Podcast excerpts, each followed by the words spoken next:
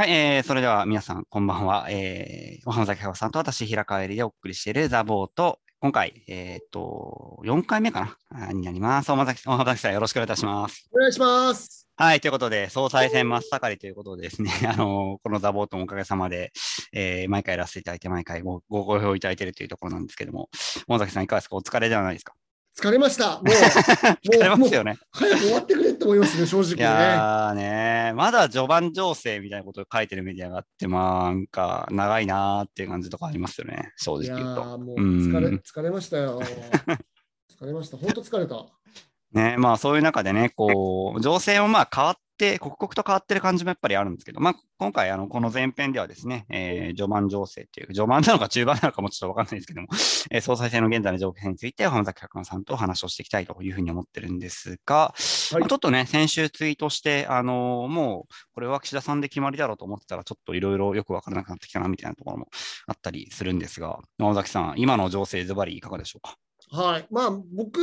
いろんなメディアでもいろいろと言ってるんですけれども、うんうん、まあまあ、言うてまだ岸田さんが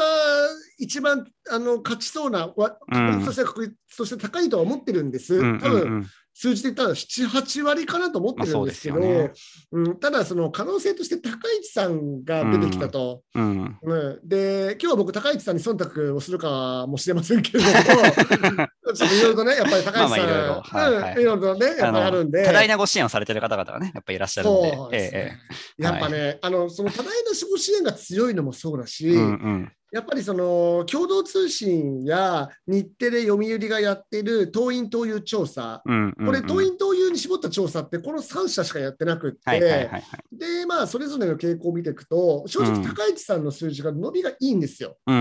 ん、結構ね、うん、最初序盤ってなんか本当に3、4%ぐらいだったのが、どどんと伸びてね、岸田さんを追い抜いてるところもあるっていう感じがありますね。そうですね。今、うん、共同通信だと2.8ポイント差、うんうんうん、岸田さん、高市さんの順番でね、はいはいはいはい、で読売新聞だとこれも岸田さん、高市さんの順番だけど2ポイント差があって、ね、まあ、いつでも河野さんがダントツの1位には違いないんですけど、うんうんうんうん、岸田、高市の差が非常に狭くなってきたと、うんうんうん、でただこれって僕も確認したんですけど、固定電話がほとんどなので、なるほど。若い世代、そう、オートコールなんで、うんうんうん、あもしくはその、なんだ、オートコールじゃなくて、なんて言えばいいんだ、あのあの、えっと、ランダムのやつですね。ランダムのやつで、でもそう男とか、でもどっちにせよ固定電話だと、やっぱり高齢者層にしかかかんないんで、若い世代がまあリーチしてないわけですよ。だけど、明らかなことは20代、もしくは30代まで高市さんの方が岸田さん上回ってるんです、うんうんうん、なるほど、なるほど。うん、これまあちょっと聞いた情報だと、でそうするとやっぱりそこの数字がきちんと反映されてないことや、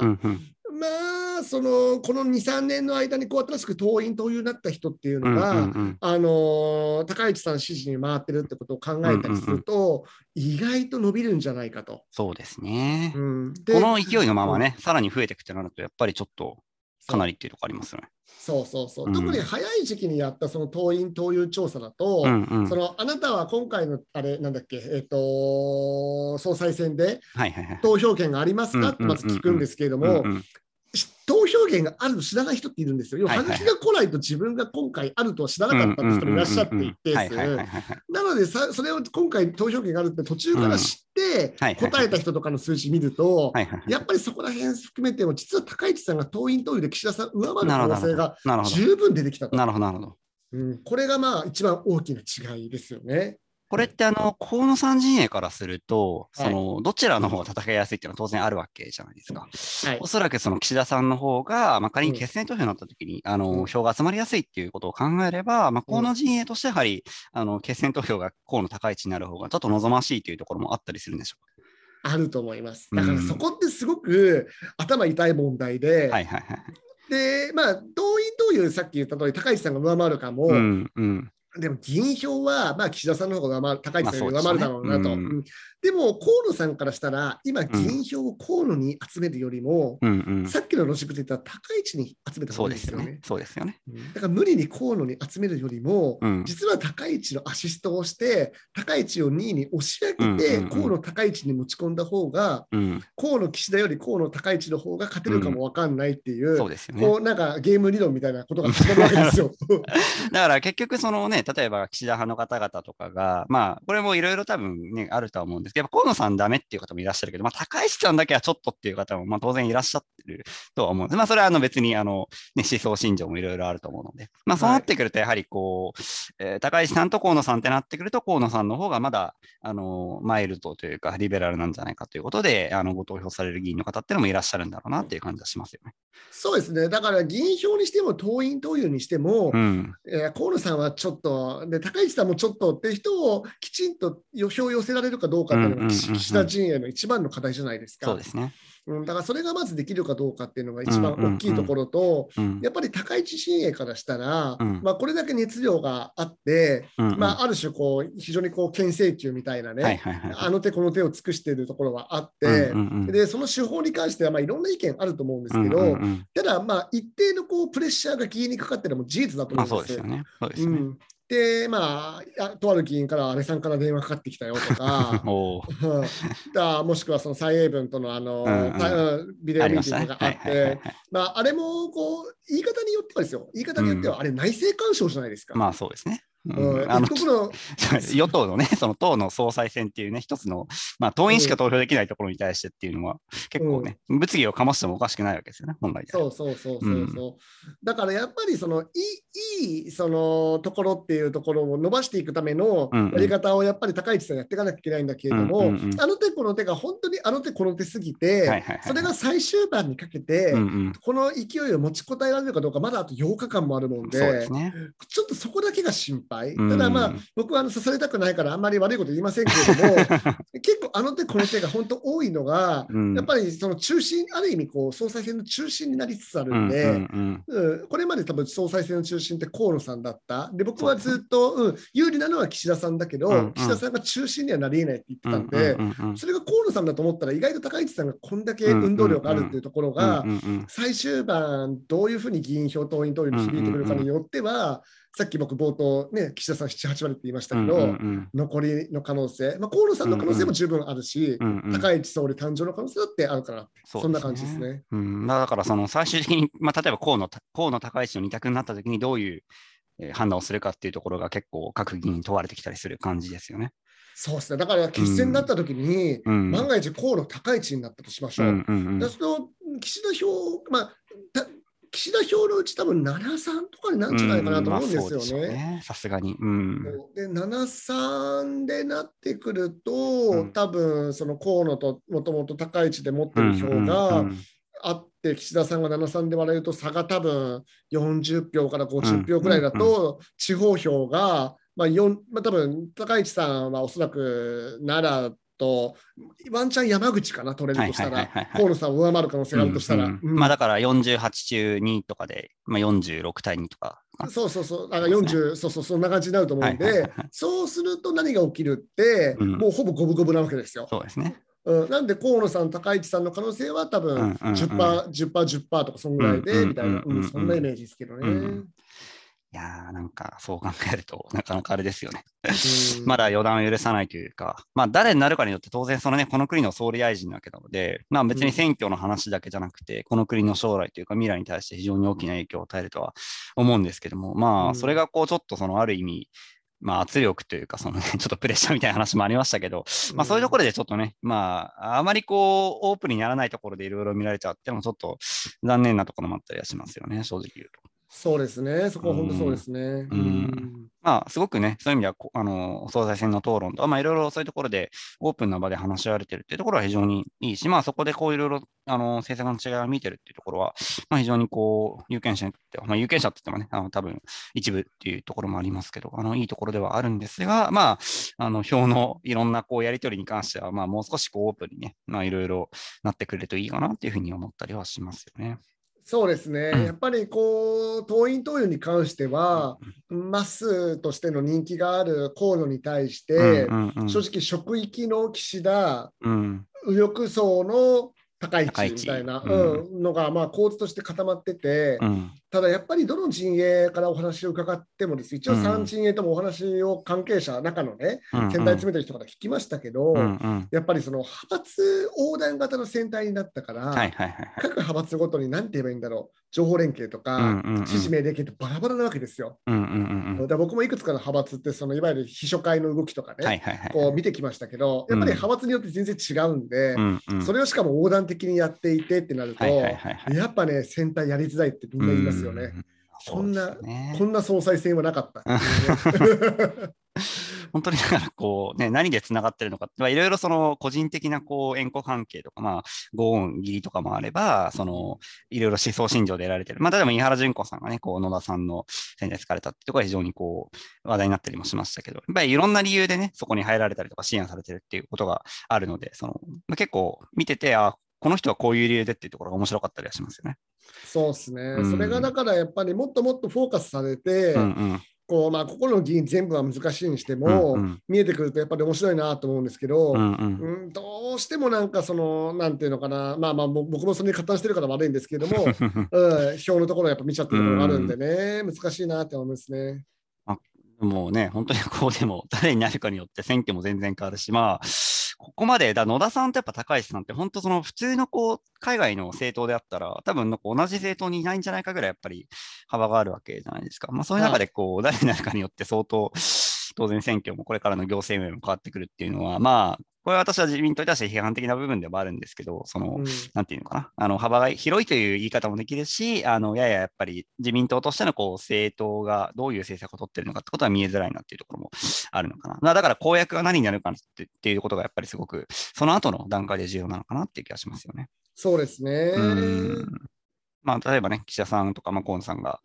えー、総理になった場合の公約がどこまで踏み込んだものになるか。まあ、高市さんがその 総理になった時の公約がどこまで踏み込んで、その今おっしゃってるような、例えば、電磁波攻撃みたいなこともおっしゃったりとか、まあ、いろいろ敵地攻撃能力とかもおっしゃってますけど、まあ、そういうところが公約になるのかとかっていうのも、ちょっと非常にこう気にはなりますよね。そうですね、だから党本部主催の討論会、記者クラブ主催、うん、青年局、女性局、うん、そして党不一心で、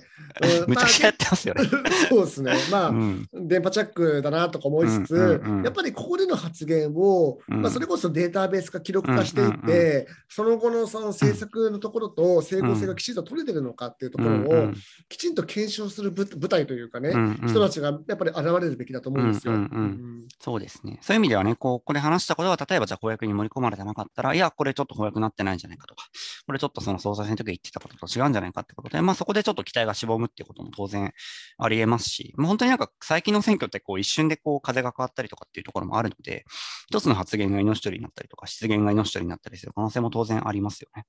そうですね。うん。いうところで、まあはい、失言っていうか、まあ、ここまで実は言うと僕、その4人の候補者が大きな失言がないなっていうところに注目してるんですよ。もっともっとあるじゃないですか。まあそうですね。うん、あのなんかやらやらかすというとあれですけども、ちょっとそのね、あのおっていう発言がある可能性があるかなと思ってましたけど、意外とここまでのところではっていうところありますね。だすげえ安全運転できてるところに、うん、今回のこの総裁選のまた一つの構図というか、うん、やっぱりこう摘出を待ってるでこっちはミスをしないように、どうやって安全運転をするか、でまあその高市さんのところも当然目立ってる、うんうん、まあ、言うて河野さんだって出現するとしたら河野さんだって見方もあっただろうし、岸田さんとこ目立ってなんぼだと思うし、はいはいはい、目立ってなんぼだったら野田さんだって当然そうだし、まあ、そうですね、うん、うん、でみんなそのそれぞれアキレス腱なり膝なりに爆弾抱えてるようなもんじゃないですか、はっきり言って、だけどみんなその爆弾つつかれたらやばいと思いつつも、安全運転っていうところ、ただあとまあ、1週間ですか、うん、うん、まあなんか文春の早釣りみたいな話も聞きましたけれども、ね、うん、ただまあなんか大きな爆弾も爆発しそうにないので、うん、最後までそういったのがないままいけるのか、うん、それともまあその、まあ、4人の戦いですけれども、特定の A 対 B みたいな構図が過熱化していって、こう先鋭化していく。でもそれって二項対立的に見えてくるじゃないですか、うん。うん。うん、まあ、言っちゃえば河野対高市みたいな感じの二項対立が激しくなればなるほど、党員党友票が高い位置に最終伸びたりして、そうですね。うん、そうするとそうやって河野さんの思うつぼだったりしますよねとか、だからそういう戦略的なことも、ここから中盤にかけて、でも、うんうん、あの投票のハガキ多分24日ぐらいに送らないと間に合わないですから、だからもうこの木曜日の祝日ぐらいまでで、党員党友のところの施策締め切んないとまずいと思うので、うん、そこも注目かなと思いますけどね。そうですね。ちょっと党員はがきもね、いろいろこう、ネット上ではいろんな議論があったりもしますけど、なかなかこう、あれさ、はい、あれさ、まあね、僕が言っていいのか分かんないけど、だからきちんとやんないからですよ。まあまあそうですね。うん。うんなんかいろいろね。うん、で、まああれは、そのあでもね、あれ僕は秋元先生の肩を持た持つつもりじゃないですけれども、一つ言っとくのは、うんうんうんまずそのはがきが10枚あって、秋元正俊とタグ付けられて、千葉県八街市の GPS がついてるからといって、党員獲得のノルマは確かに衆議院にありますが、県議にも市議にもありますからね、あれだけで秋元正俊が党員とか党員の獲得でダミーデータ作ったとかって決めつけるのは早計ですよ、間違いなく、ね。もちろんおっしゃる通りですね。うん、そこを非常に気をつけないと、うんあの非常に危ないってところがまずあって、で、さらに言えば、やっぱりそういう it. ダミーデータだけじゃなくて、うんうん、例えば死んだ人をね、うんうん、消してないとか、うんうん、お金だけ入れて更新してるとか、うんうん、そういった話ってやっぱり大なり小なりやっぱりあるじゃないですか。うんうんうん、それもちろん良くないこと。まあね、もちろん、うん、もちろん良くないこと。でも、あなた方のお住まいの自治会の町内会名簿だってそうでしょ。僕やりたい。申し訳ないけど。そうですね。そう、うん。だからそこはもちろんあるべき姿は厳格管理ですけど、それがまあできてない中でハガキが来たことで、うんうん、まあ投票権があって確かにおかしいことですけれども、それをやっぱ根本解決させる方法って、うん、なかなかじゃあ本当に選挙の意味簿と付き合わせますかとかって話。になってきて、やればやるほど申し訳ないけどなんか諸外国の共産主義的国家みたいな感じにな,、りがちなんで、まあ、目つぶれとは言わないですよ。目つぶれっていうと、目つぶしてるのかっていう人しか来そうなんで怖いんですけど、ただあの、何事もやっぱり限界があるのでね、うんその中でまあ起きることだなっていうんで、まあ、どっかのタイミングできちんとやっぱりそういう管理方法を考えなきゃいけないと思うんですけれども、まあ、今の時点で100%っていうのは、これは難しいなっていうところありますよね。あそうですね。だから、今回のこういう件でいうとね、やっぱりその、党員の票が最終的にはまあ圧縮されて、あの大体議員票で決まるからいいじゃんっていうところのちょっとこう、なんていうのかな、コンセンサスみたいなのもあったりする感じもあるので、まあそういう意味では、その、ちょっとしたこうね、誤差みたいなところは、まあそんなに最終的には総理大臣を誰にするかってことには関係ないんだよっていう、まあ建前になってるのかなっていう気もするんですけど、まあ、その、ここからね、また選挙人制度が変わっていくとかなってくると、またちょっとどこかで問題になってくることもありえそうな感じはしますよね。そうですね。あだから、うん、あとあれですよねそ、そもそももうはがきってやるの、マジマジでってのもあるって、それはおっしゃる通りですね、うん。もうなんかあんだけ電子化とか言ってるんだったら、うんう公選法改正じゃなくて、これだったらもう法律何も変える必要ないんで、そうですね。あもう電子化でいいじゃんって気はしますけど。うん、なんか国民民主党さんなんかあれですよね、LINE の投票とかをあの代表選の時にやってて、あれなんかすごいいいなと思ったんですけど。あ、そうなんですか。うんうん、なんか LINE で投票を納入して LINE でそのまま投票までできるみたいな、結構そういうのやったりとか、結構そういうのいいなと。仕組みを見てみたいから入りたいけど、あれ、国民民主党ってあれかな、党員だったら他の党の党員になれないのかな？多分、党員はさすがに、あれなんだよ。サポーターとかは多分あれですけど、党員はおそらく、兼任できない気はしますが、ちょっとごめんなさい、あの明確に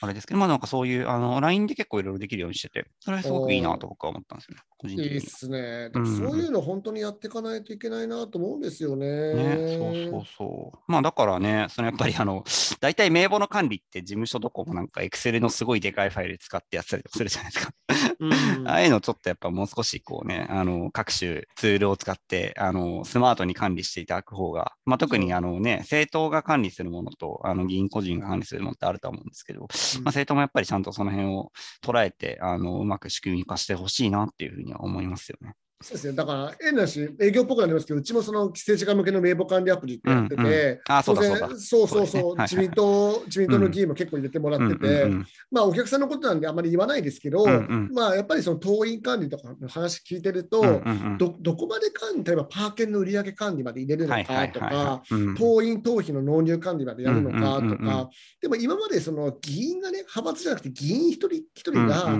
自分の持ってる党員名簿にアプローチするまで、あんまり意識してないんですよ、正直、なるほど、なるほど。まさか派閥を超えてる動きになると思ってるのないから、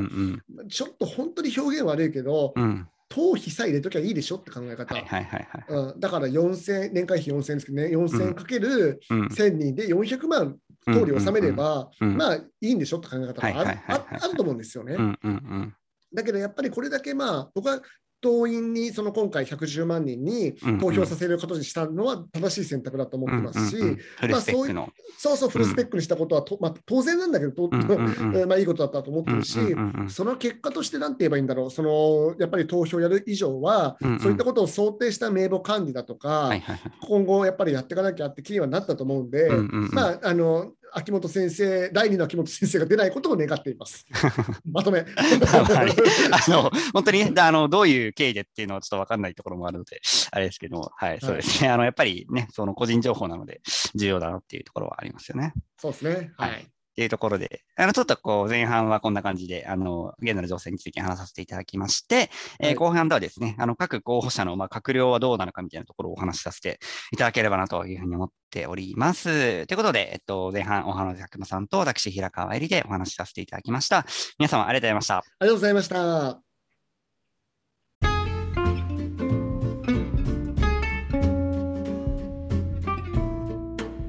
ザ・ボート週1回 YouTube と Podcasting のプラットフォームで配信をしております。よろしければぜひ高評価と購読お願いします。